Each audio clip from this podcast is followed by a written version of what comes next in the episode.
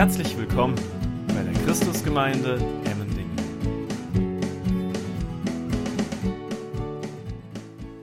Ja, wir setzen unsere Predigtreihe fort nach einer längeren Pause. Wir befinden uns im Matthäusevangelium und vor meinem Urlaub haben wir im Matthäusevangelium einen kleinen Cut gemacht, weil jetzt ein neuer Sinnabschnitt kommt. Haben wir uns gesagt, nach der Urlaubsphase wollen wir damit durchstarten. Wir befinden uns im achten Kapitel des Matthäusevangeliums und wer in seine Bibel hineinschaut, wird auch sehen, schon allein anhand der Überschriften, dass es einen thematischen Wechsel gibt im Matthäusevangelium. Als wir uns noch vor der Urlaubsphase, vor der Urlaubszeit in den Kapiteln 5 bis 7 äh, befunden haben, lesen wir in Matthäus 5, Vers 1, dass Jesus, als er die Volksmengen sah, auf den Berg stieg.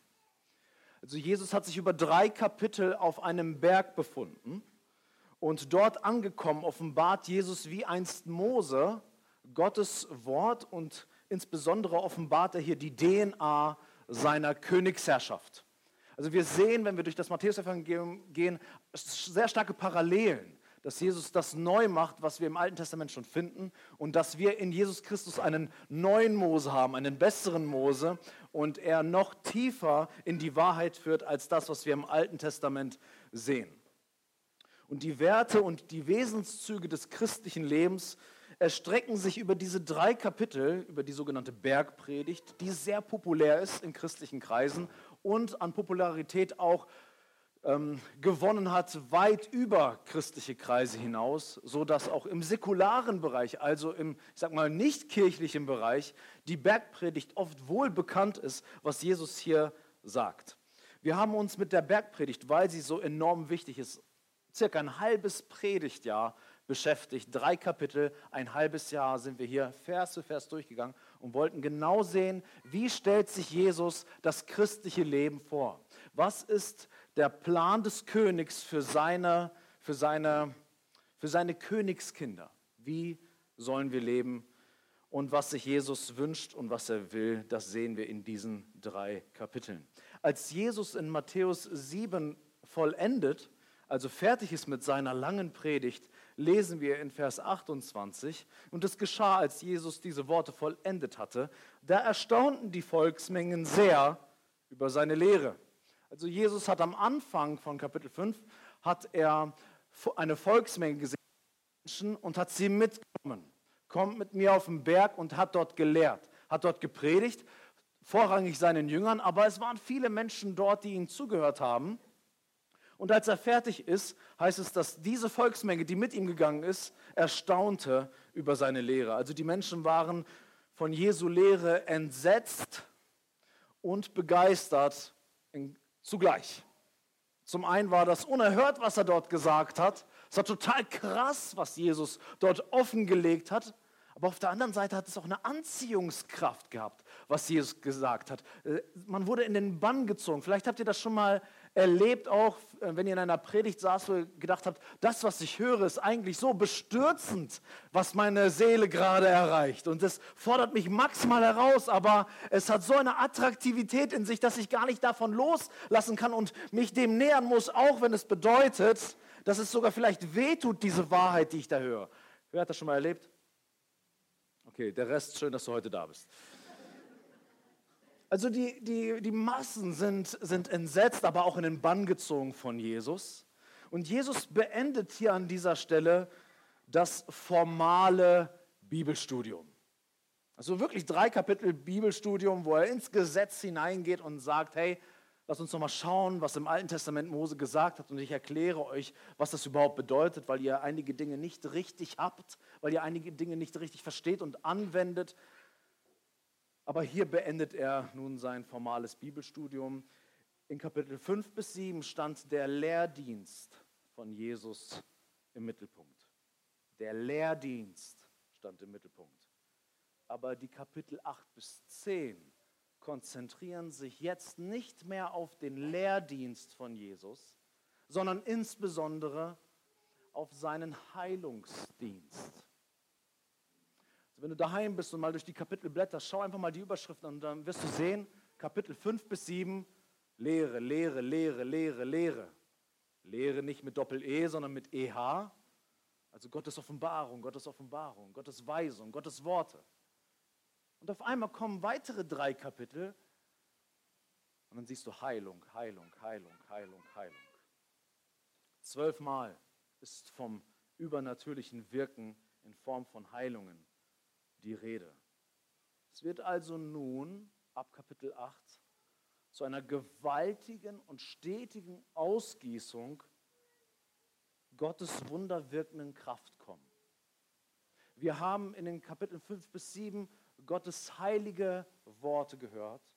Und in Kapitel 8 bis 10 sehen wir Gottes heilige Taten. Jesus Christus spricht und Jesus Christus wirkt.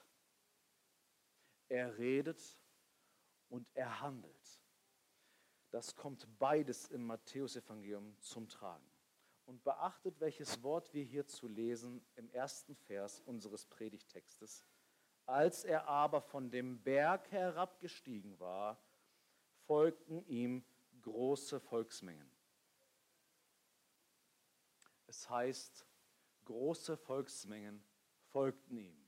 Hier haben wir wieder die Volksmenge. Wieder die gleiche Gruppe. Die gleiche Gruppe, die schon in Kapitel 5 am Start war, Jesus gesehen hat. Jesus hat sie mitgenommen. Sie haben gehört. Sie wurden in den Bann gezogen, waren entsetzt über das, was Jesus sagt. Und im achten Kapitel sehen wir, Jesus verabschiedet sich vom Berg. Bibelstudium vorbei. Jetzt geht es ins Tun. Und die Volksmenge folgt ihm.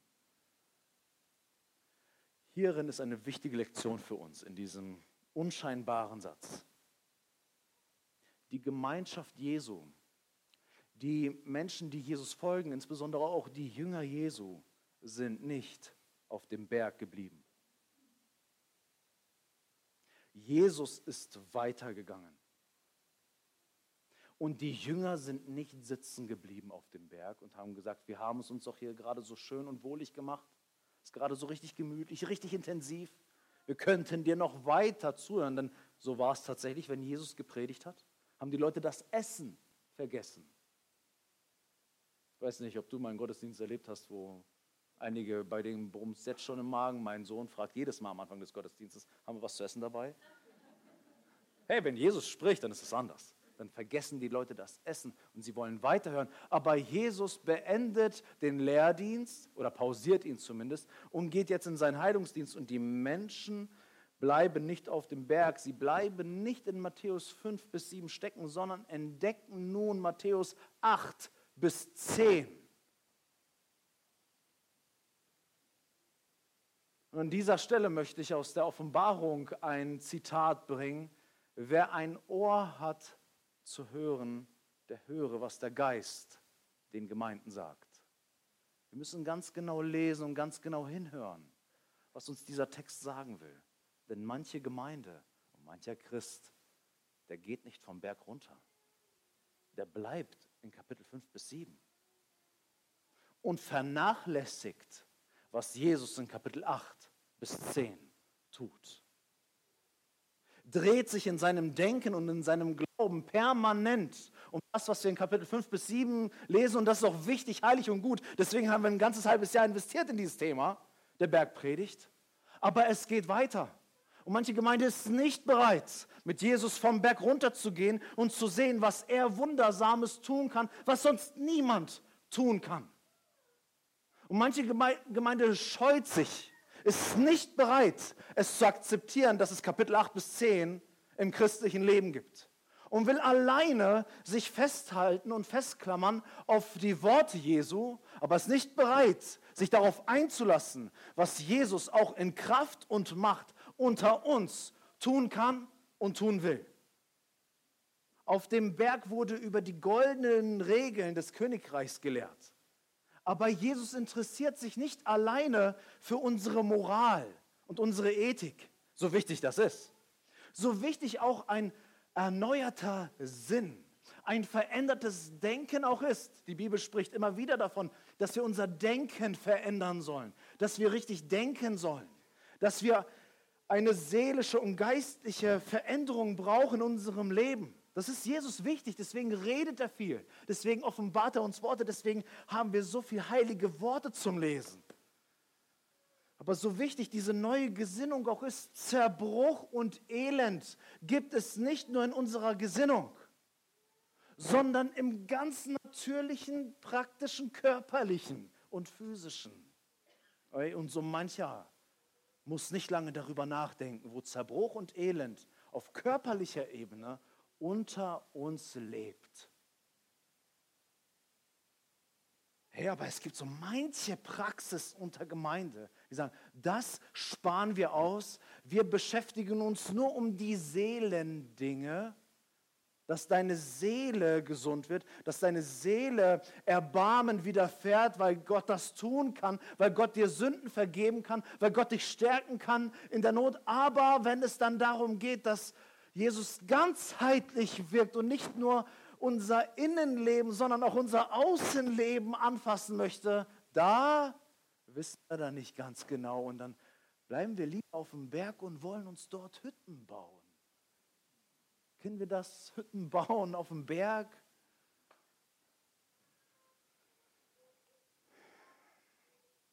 Aber wir sehen in Matthäus 8 bis 10, dass Jesus, so sehr er sich auch darum kümmert und da auch ein Gewicht drauf legt, dass wir von Gott inspiriert werden und, und lernen, gesund über ihn nachzudenken und richtig zu glauben. So sehr sehnt sich Jesus ebenso nach leiblicher und körperlicher Wiederherstellung. Wer mag dazu ein Amen sagen? Jesus sehnt sich nach körperlicher und leiblicher Wiederherstellung. Und wer dazu nur schwer Amen sagen kann, der muss unbedingt in der Predigtreihe Matthäus 8 bis 10 bleiben und verharren. Weil wir lesen diese Dinge, aber wir nehmen sie oft nicht so ernst wie die anderen Themen, auf die wir ein Gewicht legen. Aber wenn wir das erleben und erfahren möchten, was Jesus wichtig ist, müssen wir vom Berg runterkommen. Wir müssen vom Berg runterkommen. Nicht, weil der Berg unwichtig ist. Nicht, weil Lehre und, sag mal, unterrichtet sein von Gott in der Erkenntnis Christi wachsen irgendwie unwichtig wäre. Das wäre absurd, so etwas zu meinen. Und jeder, der auch nur einen Monat mit uns als Gemeinde konfrontiert ist, weiß, dass das nicht zutreffen kann. Es ist uns ein Herzensanliegen, in der Erkenntnis Gottes zu wachsen. Aber es ist nicht alles. Es ist nicht alles. Das Reich Gottes hat mehr zu bieten als das. Das Reich Gottes hat mehr zu bieten als den Lehrdienst, sondern auch den wundersamen Wirkungsdienst, den Jesus getan hat in der Kraft des Heiligen Geistes. Und deswegen konfrontiert uns die Schrift damit und sagt nicht einfach in einer Zusammenfassung, und übrigens, PS, Jesus hat auch noch ganz tolle Wunder getan, sondern lässt sich richtig viel Zeit dafür zu sehen, wie unser Meister, unser Herr und unser Lehrer auch unser Arzt ist. Und dass er uns in der Not begegnen kann und Wunder wirken kann und heilen kann. Das, was zerbrochen ist, wiederhergestellt werden kann. Das Evangelium, meine Freunde, zeigt sich nämlich sowohl im Wort als auch in der Kraft. Im Wort und in der Kraft. Nicht nur im Wort und auch nicht nur in der Kraft. Und mein Herz zerbricht zu sehen, dass unsere kirchliche Landschaft oft diese Dinge auseinandertreibt. Dass wir so die einen Gemeinden haben, das sind so die Wortgemeinden. Da wird gelehrt und gelehrt und gelehrt. Aber das, was Gott übernatürlich wirken kann, was der Heilige Geist wirken kann unter uns, ach, das, das sparen wir mal aus. Und dann haben wir die Gemeinschaften, die sich die ganze Zeit um den Heiligen Geist drehen und Wunder über Wunder, Wunder über Wunder sehen möchten. Aber wo ist die Lehre? Und ich frage mich, wo ist das in der Schrift verankert, dass wir uns auf die eine oder andere Seite stellen müssen? Ich sehe das nicht. Ich sehe, dass derjenige, der das Wort selbst ist, Jesus Christus, das Wort Gottes, das Fleisch gewordene, das Mensch gewordene Wort Gottes, dass er derjenige ist, der auch in Kraft handelt und andere lehrt und andere aber auch befähigt, in der Kraft Gottes zu wirken. Das Evangelium zeigt sich im machtvollen Wirken. In Matthäus 22, Vers 29 heißt es, Jesus aber antwortete und sprach zu ihnen, er spricht hier mit Religiösen jetzt, ihr irrt euch, weil ihr die Schriften nicht kennt, noch die Kraft Gottes. Jesus sagt, es gibt zwei Komponenten, an denen ihr vorbeilauft als Religiöse. Ihr kennt die Schriften nicht, obwohl man meinen könnte, dass die Religiösen zur damaligen Zeit, wenn sie was wussten, die Schriften kannten. Aber sie kannten mehr ihre Interpretationen, ihre Menschengebote, die sie gemacht haben, über diese Worte Gottes. Deswegen musste Jesus den ganzen Ballast, den ganzen Staub wegmachen, damit wir wieder einen freien Zugang zum Wort Gottes haben. Ihr kennt die Schrift nicht, aber da gibt es noch etwas, was ihr nicht kennt, und das ist die Kraft Gottes. Ich möchte nicht, dass Jesus heute hier steht und sagt, liebe Christusgemeinde, ihr kennt die Schriften, aber die Kraft Gottes nicht. Ich möchte auch nicht, dass Jesus zu uns sagt, ihr kennt die Kraft Gottes, aber von der Schrift habt ihr überhaupt gar keine Ahnung. Jesus nennt beides. Jesus nennt beides. Ihr kennt nicht die Schriften und ihr kennt nicht die Kraft Gottes. Es ist an der Zeit, dass die Dinge, die zusammengehören, vom Menschen nicht geschieden werden, sondern dass sie vereint bleiben. Und dass wir für beides auch eine Leidenschaft entwickeln, eine Sehnsucht entwickeln, eine Liebe entwickeln und sehen, dieses alte Ehepaar gehört zusammen. Gottes Wort und Gottes Kraft. Gottes Wort und Gottes Kraft. Das ist das älteste Ehepaar der Bibel. Denn wenn du 1. Mose 1 aufschlägst, dann siehst du, Gott spricht und es wurde. Gott spricht und es wurde. Gott redet. Gott offenbart sich selbst in seiner Schöpfung und das tut er durch machtvolles Wirken. Wort und Geist gehört zusammen. 1. Korinther 2, Vers 4 sagt der Apostel Paulus, meine Rede und meine Predigt bestanden nicht in überredenden Worten der Weisheit, sondern in Erweisung des Geistes und der Kraft. Hatte Paulus, wenn er gesprochen hat, überhaupt keine Überzeugungskraft, keine, keine Will er nicht Leute auch mit Argumenten überzeugen? Das tut er durchaus. Hat Paulus überhaupt keine Weisheit, wenn er spricht? Ja, natürlich hat er Weisheit. Aber er zeigt, da gibt es etwas, was dazu kommt, wenn die Predigt erschallt, wenn wir Christus groß machen unter uns, ist es einmal natürlich das Wort, was wir sprechen, aber es ist auch die Erweisung, die Demonstration des Geistes und der Kraft. Und das ist die Frage auch für uns und unter uns. Gibt es diese Demonstration der Kraft unter uns? gibt es das, die Erweisung des Geistes unter uns? Gibt es den, die Beweisführung der Kraft Gottes unter uns? Können Menschen, die uns anschauen, die sich mit uns beschäftigen, können sie sagen, hier lebt Gottes Wort und Gottes Kraft? In 1. Korinther 4, Vers 20 sagt Paulus, denn das Reich Gottes besteht nicht im Wort, sondern in Kraft. Es besteht nicht im Wort, sondern in Kraft. Und auch hier können wir niemals auf den Trichter kommen, dass für einen Paulus das Wort egal wäre, weil er selber ist ja Autor des Wortes und hat gesagt, hey, wenn ihr das lest, dann gebt es weiter, das andere das Lesen. Und er ist auch ganz eindeutig, dass der Glaube aus der Predigt kommt. Also wir müssen Worte wichtig erachten. Aber wir dürfen die Kraft nicht vergessen und den Wunsch in uns haben, Herr, er wirke mächtig unter uns. 1. Thessalonicher 1, Vers 5.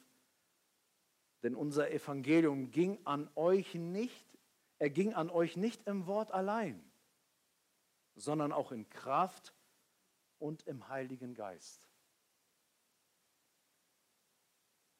Und ich glaube, dass wir in unserem Land eine geistliche Dürrezeit haben, aus dem Grund, dass wir uns nur auf eine Sache konzentrieren und nicht die Erwartungshaltung haben, dass Gott in der Kraft des Heiligen Geistes unter uns wirkt. Ich möchte das biografisch und persönlich auch begründen. wenn ich das Wort predige, ist es sehr, sehr einfach, den Heiligen Geist auszusparen und sich auf sich selber zu verlassen. Sich auf seine Redekunst zu verlassen. Ich glaube gar nicht, was es für ein Kampf sein kann, vor Menschen zu stehen, zu wissen, sie hören einem zu. Und wenn ich spreche, dann kann ich etwas bewegen. Durch meine Weisheit, durch meine Erkenntnis, durch meine Erklärung, durch meine Theologie. Und ich verpasse es, mich voll auf den Herrn zu werfen und zu sagen, wirke du die Wunder, die nur du wirken kannst. Ich bin nur ein Instrument. Ich bin nur ein Werkzeug in deiner Hand. Aber ich kann aus mir rein gar nichts tun. Und ich kann die besten Erklärungen bringen. Aber wenn ich nicht auf die Kraftwirkung Gottes mich einlasse und verlasse, dann kann die beste Erklärung einfach nur verpuffen. Und man fragt sich, warum geschieht nichts? Es ist auch für uns Verkündiger eine große Herausforderung, sich nicht nur auf seine Theologie zu verlassen. So in dem Sinne, ich habe das hier gemeistert, ich kann alle Fragen beantworten. Und ich kann sie dir wunderbar beantworten, dass dir die Ohren schlackern. Und dann schaue ich auf mich. Ich schaue auf meine Fähigkeit, auf meine Befähigung. Ich schaue auf meine Kraft. Aber Paulus sagt nicht, dass in der paulinischen Kraft etwas sich in der Gemeinde bewegt hat, sondern aufgrund der Kraft Gottes hat sich etwas getan. Und deswegen, ja, wir predigen Gottes Wort und wir stellen uns darauf. Aber wir beten, Herr, stelle du dich dazu. Wir wollen dich am Werk sehen und wir wollen uns nicht auf unsere guten Antworten und auf unsere Erkenntnis verlassen, dass jetzt hier etwas Phänomenales geschieht. Und ich glaube, die Gefahr, sich so sehr auf sich selber zu verlassen, dass man, dass man, dass man sich so sehr am Wort klammert, aber nicht auf die Kraft Gottes sich verlässt, liegt auch daran, dass das, was wir in den Kapiteln 8 bis 10 über Gott, Gottes Heilungswirken lesen, dass das für uns unverfügbar ist. Ja, so ein Bibelstudium kann ich, das kann ich mir planen. Ich kann mir Kommentare durchlesen. Und ich kann peu à peu mehr, mehr den Text verstehen, aber Gottes Wunderwirken kann ich nicht kontrollieren. Und das ist außerhalb meiner Verfügungsgewalt. Und wenn du ein Kontrollmensch bist und die Dinge gerne im Griff haben möchtest, so wie ich, dann ist das etwas, wo du den Geist machen lassen musst. Und auf einmal kommen dann Begegnungen, so wie auch hier diese Begegnung, die wir hier lesen mit dem Aussätzigen, mit dem Hautkranken, der auf Jesus kommt. Das ist eine, ein Krisenmoment. Das ist ein Krisenmoment für die Juden damals, für diese Person war unrein. Mit denen hat man sich nicht abgegeben. Auf einmal kommt da etwas, was unerwartet ist. Wie gehen wir damit um? Und aufgrund dieser Ängstlichkeit vor dem, was da kommen kann, wie Gott wirken kann in solchen Krisenerfahrungen, wo wir nicht mehr die Kontrolle haben, sondern Gott die Kontrolle überlassen müssen, in diesem Augenblick kann es dazu sein, dass wir ungewollt zu Bibelkritikern werden und dass wir diese Geschichten lesen wie so eine Art, und die Moral von der Geschichte, Gott hat uns lieb, aber nicht die Moral von der Geschichte ist, Gott heilt. Gott wirkt Wunder und möchte uns dazu inspirieren, dass wir neu Glauben fassen und uns öffnen für Gottes Heilungshandeln unter uns. Und so gibt es manche Christen, die lesen die Worte, sind bei Matthäus 5 bis 7 mit einem starken Halleluja am Start, weil da geht es ja um Ethik und Moral. Amen dazu. Aber dann kommt Kapitel 8 bis 10 und dann liest man das so, aber es hat kein Gewicht. Ist nicht wichtig. Keine, keinen Schwerpunkt im Beten, hat keinen Schwerpunkt in Gemeinde, sondern eher Vorsicht. Für Heilung zu beten, schwierig. Diese Dinge, das war einmal. Und so können wir die Bibel auf einmal lesen wie ein Märchenbuch. Und damit übernehmen wir ein Denken, was mehr der Welt gleicht, als dem Autor dieser Schrift, dem Heiligen Geist selbst. Ein mir sehr lieber Bibellehrer Wayne Grudem schreibt, wir müssen uns dafür hüten, uns von einer säkularen, also weltlichen Weltanschauung anstecken zu lassen, die davon ausgeht, dass Gott nur sehr selten, wenn überhaupt, Gebet erhören würde. Und wir sollten uns sicherlich nicht schämen, von Wundern zu sprechen, wenn sie geschehen. Wunder sind Gottes Werk und er wirkt sie, um sich selbst zu verherrlichen und unseren Glauben zu stärken. Wenn wir heutzutage ernsthaften Nöten im Leben der Menschen begegnen, ist es richtig, wenn wir Gott um eine Antwort ersuchen. Wie schnell sind wir dabei, dass wenn wir mit Krankheit konfrontiert sind, dass wir, dass wir in diesem Augenblick sagen, ich bin, ich habe Jesus im Matthäus-Evangelium gehört und gelesen. Und ich nehme mich jetzt diesem Kranken an und bete für ihn, im Glauben, dass Gott hier Dinge anders machen kann. Was bieten wir Kranken, wenn sie zu uns kommen? Ich sage nicht, dass du auf Knopfdruck irgendwie heilen kannst. Das ist nicht mein Punkt. Aber ich glaube, dass wenn jemand ethisch, moralisch irgendwie verquer ist, dass wir sehr schnell Bibelzitate in der Hand haben und dann Ratschläge geben können, wie diese Person wieder auf die Spur Gottes kommt. Aber was ist, wenn ein Kranker vor uns steht? Was, was machen wir dort? Haben wir diesen Impuls in uns, wie hat es der Herr Jesus gemacht? Wie ist Jesus mit den Kranken umgegangen? Waren sie ihm wichtig? Was hat er ihnen gesagt? Ich war vor kurzem auf einem Pastorentreffen und da hat ein Pastor ein Referat gehalten und der sprach, dass er ähm, was für seine Wohnung kaufen musste, war mit einem Freund in einem Baumarkt und dann hat er den Mitarbeiter gefragt, er braucht irgendein Baumaterial, keine Ahnung was. Und dann fragt er den Mitarbeiter, wo finde ich das? Und dann sagt er, ja, kommen Sie mit, das ist in dem Regal. Und dann gehen sie dorthin und dann will er das rausholen, der Mitarbeiter. Und dann ist er seine Aufgabe, dem, dem, dem Kunden zu helfen. Und dann, oh, zieht es ihm im Rücken. Und äh, der Pastor sieht das und er sagt, was ist denn mit Ihnen? Oh, habe schon seit so langer Zeit Probleme in meinem Rücken. Und dann guckt ihn der Pastor an und sagt, und es hat noch nie jemand für sie gebetet? Und er guckt ihn an.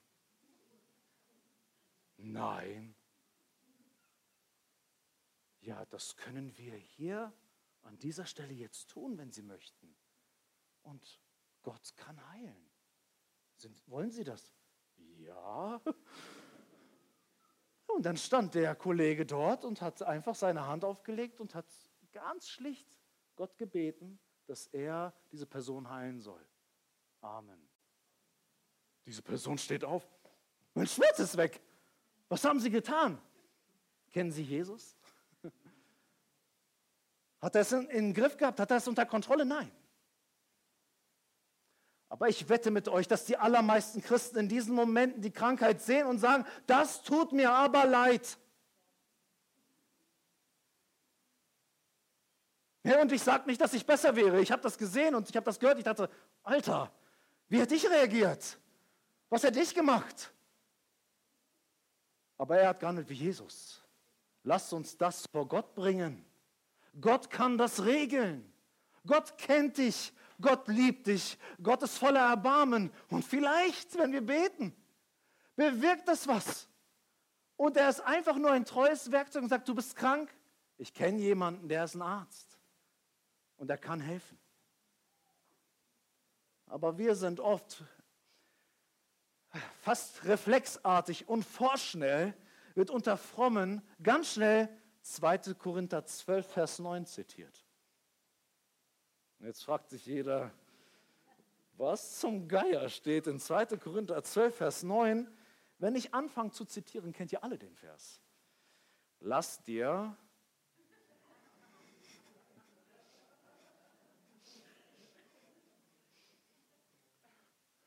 Alle, die jetzt so gucken, wissen es immer noch. Lass dir an meiner Gnade genügen, denn meine Kraft ist in den Schwachen mächtig. Ein gutes Wort. Es ist ein tröstendes Wort. Und so manchen Christen hat es in der Krise auch geholfen. Es ist Gottes Wort. Lass dir an meiner Gnade genügen, denn meine Kraft ist in den Schwachen mächtig. Aber ich sage euch, wir machen einen Fehler, wenn wir diesen Vers über, überspannen, überreizen und in jede Situation, in der wir sind, dann einfach nur sagen können, lass dir an meiner Gnade genügen, denn der Herr ist in dem Schwachen mächtig. Lies diesen Text, was Paulus dort sagt. Lies den Text, was Paulus dort schreibt. Es ist kein allgemeiner Platzhalter für ausweglose Situationen. Paulus hat uns dieses Wort nicht gegeben, dass wenn ihr in der, in der Krise seid, wenn ihr, wenn ihr in Bedrängnis seid, wenn ihr krank seid, wenn es wirklich spitz auf Knopf zugeht, dann bitte zitiert jedes Mal dieses Wort. Dieses Wort verkommt nämlich unter vielen Christen zu einer billigen Ausrede, sich aus dieser Situation herauszustehlen, anstatt zu fragen, Herr, soll vielleicht ich als Moment in der Kraft des Geistes hier wirken? Oder zitiere ich das schnell, damit ich raus bin und die Person irgendwie bedient ist? Lass dir an meiner Gnade genügen, in den Schwachen ist der Herr mächtig.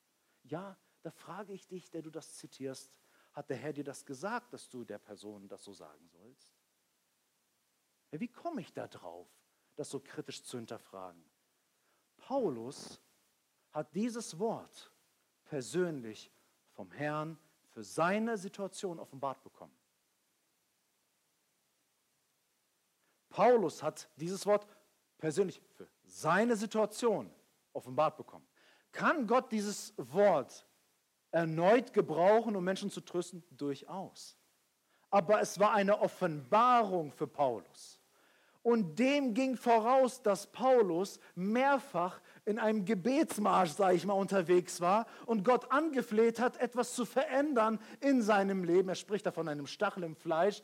Wir wissen nicht ganz genau, was das ist. Es gibt ein paar Theorien, aber auf jeden Fall, dass Gott handeln soll. Dreimal hat er den Herrn gesucht darin und gefleht, dass er ihn lösen soll von, von diesem Elend, was ihn da plagt. Und dann kam der Herr, hat gesagt, lass dir an meiner Gnade genügen.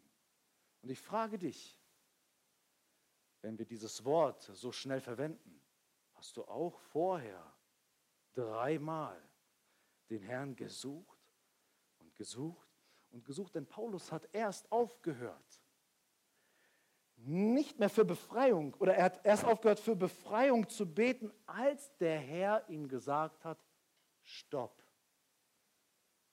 bitte nicht weiter. Ich möchte dich in dieser Not halten.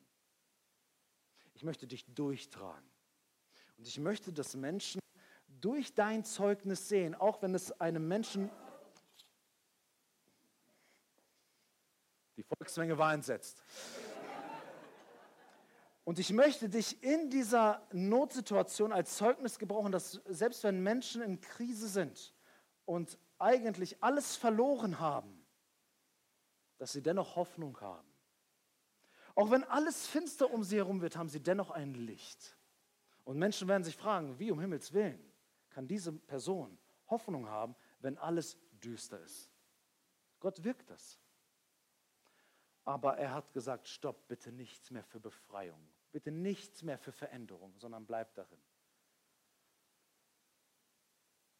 Und ich glaube, dass wir zu schnell zu 2. Korinther springen, weil wir Angst haben weil wir vielleicht auch nicht trainiert sind, weil wir Matthäus 8 bis 10 zu wenig Aufmerksamkeit schenken. Vielleicht sind wir noch nicht vom Berg herabgestiegen und klammern uns an den Lehrdienst. Hey, ich kann dir zwar überhaupt nichts zu deiner Krankheit sagen und kann dir überhaupt nicht helfen, aber ich kann dir etwas über Gottes Wesen erklären. Ich kann dir etwas über Gottes Souveränität erklären. Ich kann dir etwas über die Lehre der Wiedergeburt sagen. Das ist nicht meine Frage, Bruder, ich bin krank. Ich habe Elend und Not. Ich leide an einer körperlichen, an einer, an einer Unreinheit, Unreinheit an meiner Haut. Es ist schön, dass du mir etwas über die, die tiefen Wahrheiten des Evangeliums erklären möchtest, aber gerade brauche ich Gebet. Und ich sehne mich nach Wiederherstellung. Bruder, siehst du nicht, was ich brauche? Siehst du nicht, was gerade dran ist? Nee, sehe ich nicht. weil ich auf dem Berg stehe und über dich rüber wegschaue. Das interessiert mich gar nicht. Ich schaue dich. Kennt ihr äh, Redner, die immer über die, über die Menge drüber schauen und gar nicht die Leute angucken? Ich, ich sehe euch nicht. Und ich mache einfach mein Ding und sehe nicht, wo eine Träne ist. Ich sehe gar nicht, dass jemand ein körperliches Leiden hat. Das ist mir eigentlich auch egal. Oder ich habe Angst. Ich habe Angst vielleicht zu versagen. Was ist, wenn nichts geschieht? Das ist nicht unsere Aufgabe, zu wissen, was passiert. Die Frage ist, ob wir, so wie die Volksmenge, Jesus folgen und vom Berg runtergehen. Lass uns weitergehen. In Vers 2 heißt es. Und siehe, ein Aussätziger kam heran und warf sich vor ihm nieder und sprach, Herr, wenn du willst, kannst du mich reinigen. Der Aussätzige hatte ein Ziel. Er wollte zu Jesus kommen. Ihm war egal, was es vielleicht, was es vielleicht für Zweifel geben könnte, warum Heilung nicht stattfinden könnte. Er wusste nur eins, Jesus ist hier und ich möchte Jesus alles zutrauen. Und das Interessante an unserem Text ist, hier wird ja davon gesprochen, dass es ein Aussätziger ist. Wenn wir ins Alte Testament schauen, sehen wir, dass es im Alten Testament viele Regeln gab für Menschen, die so ein Leiden hatten wie er. In 3. Mose 13, wenn du daheim bist, kannst du dir das zu Gemüte führen gibt es für Menschen mit Aussatz oder Lepra oder verschiedenen Hautkrankheiten strikte Regeln. Quarantänezeiten, Isolationsregeln, einige kennen das ja auch schon. Aber all das, was wir mit Quarantäne hatten, ist ein Witz dagegen, was die Menschen dort erlebt haben. Es gab große Auflagen für diese Menschen. Und obwohl es geboten war, mächtig Distanz zu halten und aufzupassen, heißt es hier, der Aussätzige kam warf sich nieder und spricht. In 3. Mose hingegen wird das Verhalten eines Aussätzigen folgendermaßen beschrieben. Und es ist sehr verwirrend, dass der Aussätzige nicht so handelt, wie er eigentlich handeln müsste. In 3. Mose 13, Vers 45 bis 46 heißt es. Und der Aussätzige, an dem das Mal ist, seine Kleider sollen zerrissen und sein Kopfhaar soll frei hängen gelassen werden und er soll seinen Bart verhüllen und ausrufen, unrein, unrein. All die Tage, die das Mal an ihm ist, soll er unrein sein. Unrein ist er. Allein soll er wohnen. Außerhalb des Lagers soll seine Wohnung sein. Im Gesetz Gottes ist verordnet, wenn du so beschaffen bist, dann entfernst du dich von allem.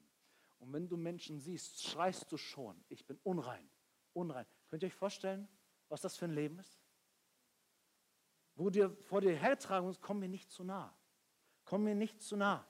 Unrein, unrein, unrein. Das war das Leben dieses Mannes. Das war das Leben des Aussätzigen. Und was sagt er, wenn er Jesus sagt? Wenn er Jesus sieht, sagt er nicht unrein, unrein, sondern er sagt, du kannst mich reinigen.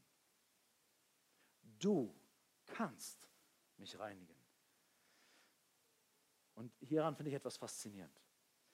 Jesu, Jesu Lehre, Jesu Auftreten hat etwas an sich, das hoffnungslose Menschen Hoffnung schöpfen, dass mutlose Menschen ermutigt sind, das Unmögliche zu erbeten. Das nicht Vorhergesehene zu erwarten. Und ich frage mich, gibt es diese Erwartungshaltung unter uns? Weil Jesus hatte das. Wenn er gesprochen hat, sind die Leute nicht nach Hause gegangen und sagen, ah, da ist nichts möglich, sondern hey, hier ist alles möglich. Hier ist alles möglich. Und gibt es diese Erwartungshaltung unter uns, wenn wir uns Jesu Worte nähern, wenn wir uns Jesus nähern, wenn wir ihn anbeten, wächst in uns diese Erwartung, hier ist alles möglich. Hier ist alles möglich. Und wir sehen hier, dieser Mann lässt sich von nichts und niemanden aufhalten, zu Jesus zu kommen, so wie er ist. Mit dem, was er hat. Mit, dem, mit den Unreinheiten, die er an sich hat. Und das ruft uns zu, egal wie du bist, egal wie beschaffen du bist, egal wie isoliert du von allem bist, auch wenn du dich komplett allein führst und komplett abgeschlossen von allem, Jesus ist da. Und du kannst zu Jesus kommen.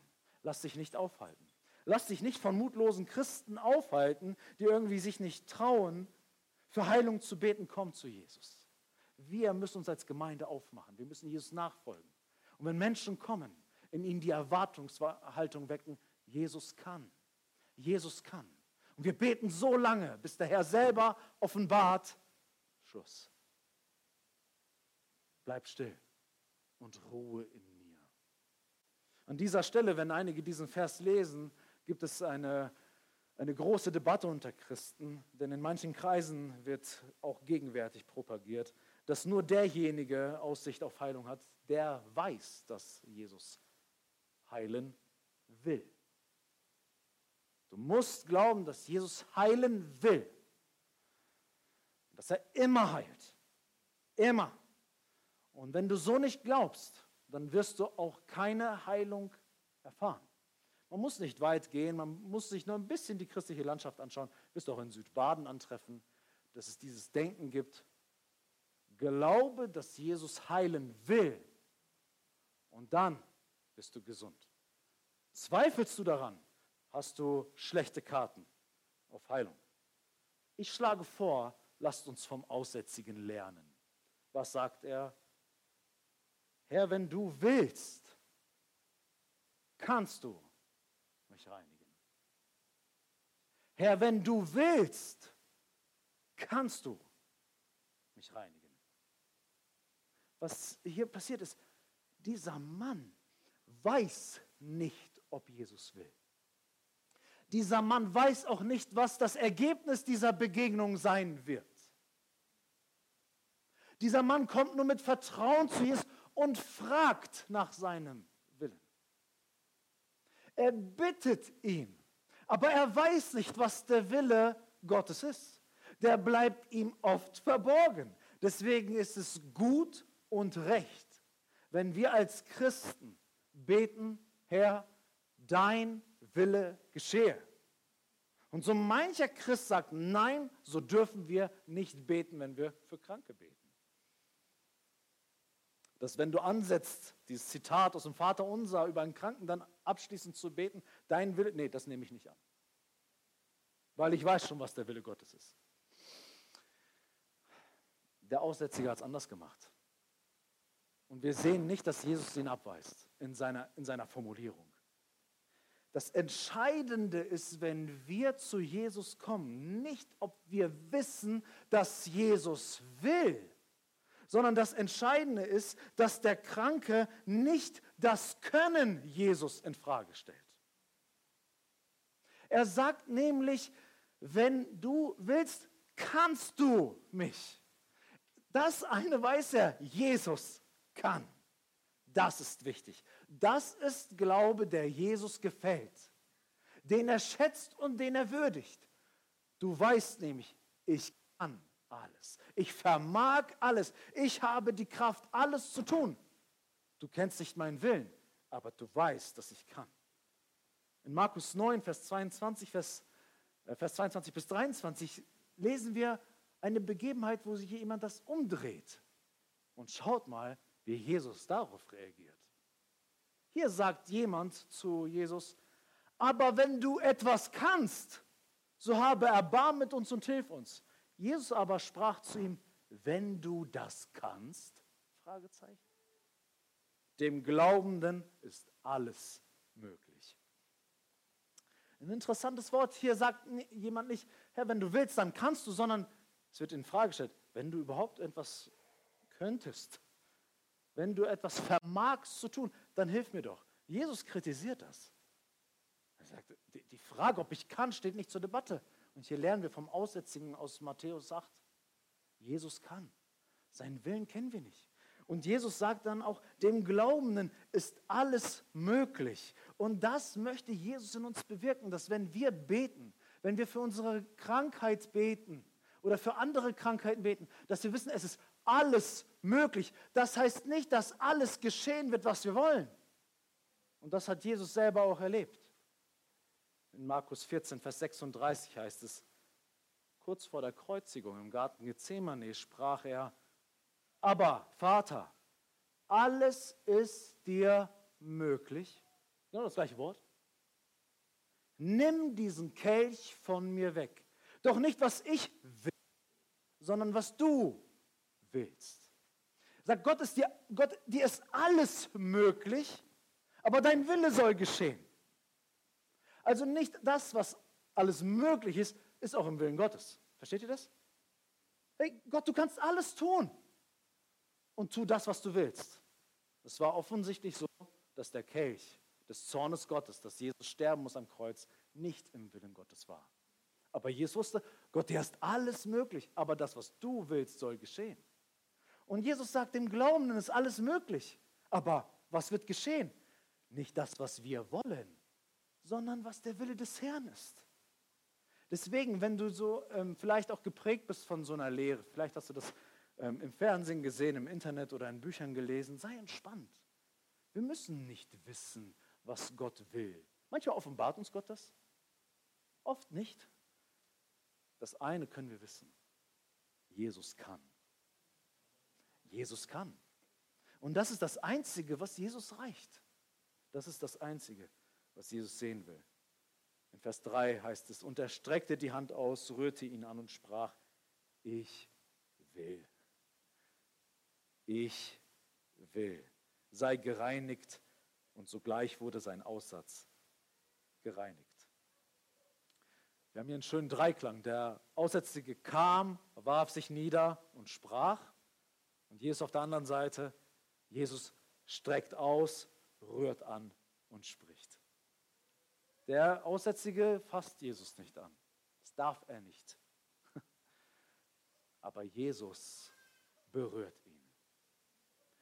Eigentlich wäre das der Augenblick, wo Jesus unrein wird und auch vom Gottesdienst ausgeschlossen ist.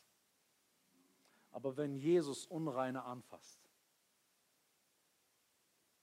dann werden sie gereinigt. Man kann insofern schon sagen, wenn Jesus jemand Unreines anfasst, so, dann nimmt er das schon mit. Er hat es genommen. Und er hat es dann ans Kreuz gebracht und hat alle Unreinheit dort abgeladen. Den ganzen Mist hat er gesammelt. Den ganzen Mist von uns sammelt er. Auch die Krankheit sammelt er. Und er geht ans Kreuz die ganze Auswirkung von unserer Trennung von Gott, von Sünde, die in unser Leben hineingebrochen ist, wird am Kreuz von Jesus beerdigt, beseitigt und weggeschafft. Jesus offenbart uns hier in den Evangelien kein Heilungsversprechen, aber er äußert einen ausgeprägten Heilungswillen. Wir haben kein Heilungsversprechen, aber wir sehen einen sehr großen Drang in Jesus, Menschen gesund zu machen, Menschen zu heilen. Denn Jesus ist von seinem Wesen barmherzig und mitfühlend. Er sieht uns. Und es ist ihm wichtig, wie es uns geht. Und wenn wir, so zu Je wenn wir als Gemeinde so zu Jesus kommen, wird das Teil unserer Erfahrung sein, dass Jesus heilt. Wenn wir so kommen wie ein kleines Kind, wie ein Aussätziger, der sonst nichts mehr zu verlieren hat, werden wir sehen, dass sich Jesus treu zu uns stellen wird und Menschen heilen wird. Wir hatten vor einigen Wochen, es sind schon Monate vielleicht, im Gottesdienst, könnt ihr euch erinnern, die Susanne war eigentlich dran mit Moderation. Und dann ist ihre Stimme ausgefallen. Wer war da? Und sie konnte nicht. Sie konnte nicht sprechen. Das heißt, der Pastor darf dann diesen Dienst übernehmen und dann hat sie mich darum gebeten und dann habe ich das übernommen an diesem Tag. Wisst ihr noch, wie wir den Gottesdienst begonnen haben? Bitte? Genau, wir haben mit Gebet begonnen. Ich habe gesagt, hey, wir starten jetzt diesen Gottesdienst und wir beginnen mit Gebet. Susanne kann heute nicht, wir beten für sie, dass Gott sie anrührt und ihre Stimme wiederherstellt. Vielleicht könnt ihr euch noch auch daran erinnern, dass ich gesagt habe, es gibt vielleicht auch noch andere Kranke unter uns. Und nimm doch dieses Gebet um Heilung auch für dich in Anspruch, weil es ja nicht nur Susanne hier, die körperliche Leiden hat. Wir haben gebetet. Direkt am Anfang des Gottesdienstes. Wir haben uns nicht aufgewärmt, wir haben nicht fünf Stunden Lobpreis vorgemacht, sondern wir haben im Kaltstart einfach um Heilung gebetet. Susannes Stimme hat sich nicht verändert. Aber nach einigen Wochen hörte ich von jemandem. Und zwar von Nikos Frau, die ist heute leider nicht da. sie hat Probleme mit ihrem Lungenvolumen. Ist nur bei 50 Prozent. Und das ist ein kritischer Wert. Ihr geht es gesundheitlich sehr schlecht. Und sie war da in der Reihe und ist ins Gebet gegangen. Und es ist nicht so ihre Gewohnheit, so Heilungsgebete zu haben. Und ich habe gesagt, wenn ihr wisst um jemanden, der um Krankheit leidet, legt die Hand auf und betet. Und jemand hat dann, Nikos Frau, die Hand aufgelegt. Und sie hat, Moment mal, was passiert hier? Eine Hand? Kenne ich gar nicht. Aber sie hatte Frieden drüber. Und dann hatte sie einen regulären Arztbesuch. Und die Erwartungshaltung war eigentlich, dass es schlechter geworden ist. Und wenn unter 50 Prozent, dann wird es irgendwann kritisch. Ziemlich kritisch. Und die Ärzte haben einen Check gemacht. Und am Ende stellt sich heraus, liebe Frau, das können wir uns nicht erklären, aber Sie haben 80 Prozent Lungenvolumen. Wie ist das möglich? Halleluja. Gott ist gut, oder? Haben wir einen Hokuspokus veranstaltet? Nein. Wir haben wie Kinder gebetet. Gott, du kannst. Jesus, du kannst. Und hier ist jemand, der nimmt das einfach für sich in Anspruch und sagt, Herr, auch ich habe Leiden. Und die Ärzte stehen da und sagen, wir wissen nicht, wie das geht. Das ist eigentlich, geht es in die andere Richtung. Aber wenn Jesus will, dann geht es in seine Richtung. Und Jesus wollte Wiederherstellung schaffen in diesem Moment für sie. Wir haben kein Versprechen, dass alles so geschieht, wie wir es wollen, aber wir haben einen gnädigen Gott. Und stell dich nicht hier hin und sag, ja, du bist noch jung, du hast ja keine Probleme. Hey, ich habe seit vier Wochen Schmerz in meiner Schulter und Predigen tut gerade weh.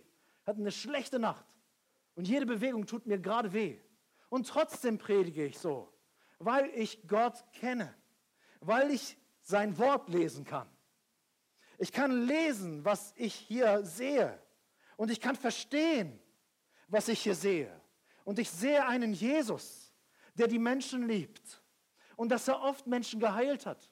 Habe ich es in der Verfügung? Nein. Aber das hindert mich nicht voller Vertrauen immer wieder zu Jesus zu laufen und zu sagen, Jesus, du kannst. Wenn du willst, kannst du mich gesund machen. Und wir beten dafür, bis Jesus sagt, hört auf zu beten. Das heißt nicht, dass wir naiv und dumm werden. Wir brauchen auch eine gute Theologie des Leids, Versteht mich nicht falsch.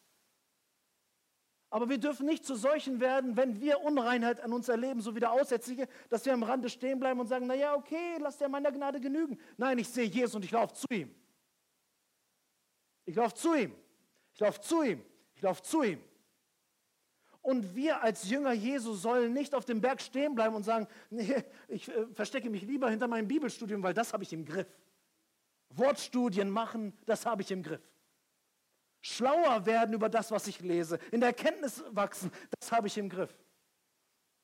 Aber wenn wir mit Menschen beten, dann haben wir nichts mehr im Griff. Und dann passieren Dinge, die haben wir nicht geplant. Aber Jesus hat sie vor Ewigkeit her geplant. Und was kann es sicheres geben, als sich in die Hand Gottes zu begeben und zu wissen, auch wenn mich das irritiert, was jetzt gerade passiert und ich die Lösung nicht in der Hand habe und noch nicht mal weiß, was ich sagen soll, Herr, vor Ewigkeiten hast du das geplant. Und wenn Gott etwas plant, dann kommt es zustande. Und dann wird der Frieden wirken. Lasst uns zum Ende noch den Vers 4 kurz anschauen und dann gehen wir ins Gebet. Und Jesus spricht zu ihm, siehe, sage es niemanden sondern geh hin, zeige dich dem Priester und bring die Gabe dar, die Mose angeordnet hat, ihnen zum Zeugnis. Was wir hier sehen, ist, Jesus übergeht nicht die Schriften, sondern er respektiert sie. Dieser Irrglaube, Jesus würde das Alte Testament nicht schätzen, sehen wir hier nicht. Er sagt, sag es niemandem, denn deine Aufgabe vom Gesetz her ist nicht jetzt zu allen Leuten zu gehen, sondern zum Priester zu gehen. Warum? Der Priester stellt die Heilungsdiagnose fest, sagt, hier ist jetzt hier jemand, ähm, hier ist jemand gesund geworden, hier ist jemand wieder rein geworden. Und das hat dazu geführt, dass er wieder eingegliedert wurde in die Gesellschaft, in Familie, in Beruf und auch in seine Glaubensgemeinschaft. Und in 3. Mose 13 heißt es siebenmal, der Priester soll ihn für rein erklären. Der Priester soll ihn für rein erklären. Das ist Aufgabe des Priesters. Wenn du das 13. Kapitel liest, Und siehst du immer, der Priester soll das erklären. Der Priester soll es sich anschauen und ihn dann für rein erklären. Der Priester in 3. Mose 13 tut nichts außer beobachten und prüfen. Beobachten und prüfen. Mehr ist ihm von Natur aus nicht gegeben. Aber in Jesus ist mehr. Diese Passage zeigt uns, Jesus nimmt schon die Heilungsdiagnose vorweg sei gereinigt. Und was uns Jesus damit zeigt, ist, ja, geh zu deinem Priester, dass du wieder arbeiten kannst und zu deiner Familie kannst, aber ich zeige hier euch, hier ist mehr als ein Priester. Hier ist der Priester aller Priester. Hier ist der hohe Priester. Hier ist der Messias. Und mit meiner Diagnose sei gereinigt, zeige ich, ich verbinde wieder das, was auseinandergerissen wurde. Ich verbinde dich wieder mit dem lebendigen Gott. Du kommst nahe, du bist bei mir. Ich liebe dich und ich stelle dich wieder komplett her. Wir haben in Jesus einen barmherzigen Priester, der Mitleid hat mit uns. Und darum kommt er auch gerne zu Kranken und heilt sie. Und sei ermutigt vom Aussätzigen zu kommen, auch für dich zu bitten. Das, was ich jetzt sage, predige ich auch mir. Es ist einfacher für andere Kranke zu beten. Oder Daniel? Als für sich selbst, wenn man krank ist. Wenn du zu mir kommst und krank bist, boah, da habe ich, Alter, ich habe Glauben, ey, dass Gott alles tun kann. Wenn ich an mich denke, dann weiß ich, ja, dieser Schmerz verlässt mich ja nicht. Mein, mein Denken ist trainiert. Wenn ich aufwache, tut es weh. Wenn ich einschlafe, tut es weh. Mein Glaube für mich selbst kann unglaublich klein sein. Für den anderen riesengroß. Der Aussätzige hatte mehr als das. 24-7, die ganze Zeit. Komplette Ausgrenzung. Pur. Und er geht mit seinem Anliegen zu ihm und sagt, wenn du willst, kannst du. Lass uns das heute zu unserem Gebet machen. Jesus Christus, wenn du willst, kannst du mich reinigen. Lass uns das mal gemeinsam sagen. Wenn dich das beschäftigt, wenn du auch Unreinheit, Krankheit in deinem Leben siehst und diese Reinigung wünscht, lass uns das doch jetzt sagen. Ich spreche es vor und ihr sprecht nach. Herr Jesus Christus, wenn du willst, kannst du mich reinigen, mich wiederherstellen, mich gesund machen. Du, Herr, kannst alles. Und ich mache mich abhängig von dir. Herr Jesus, dein Wille geschehe wie im Himmel, so auf Erden. Amen. Amen.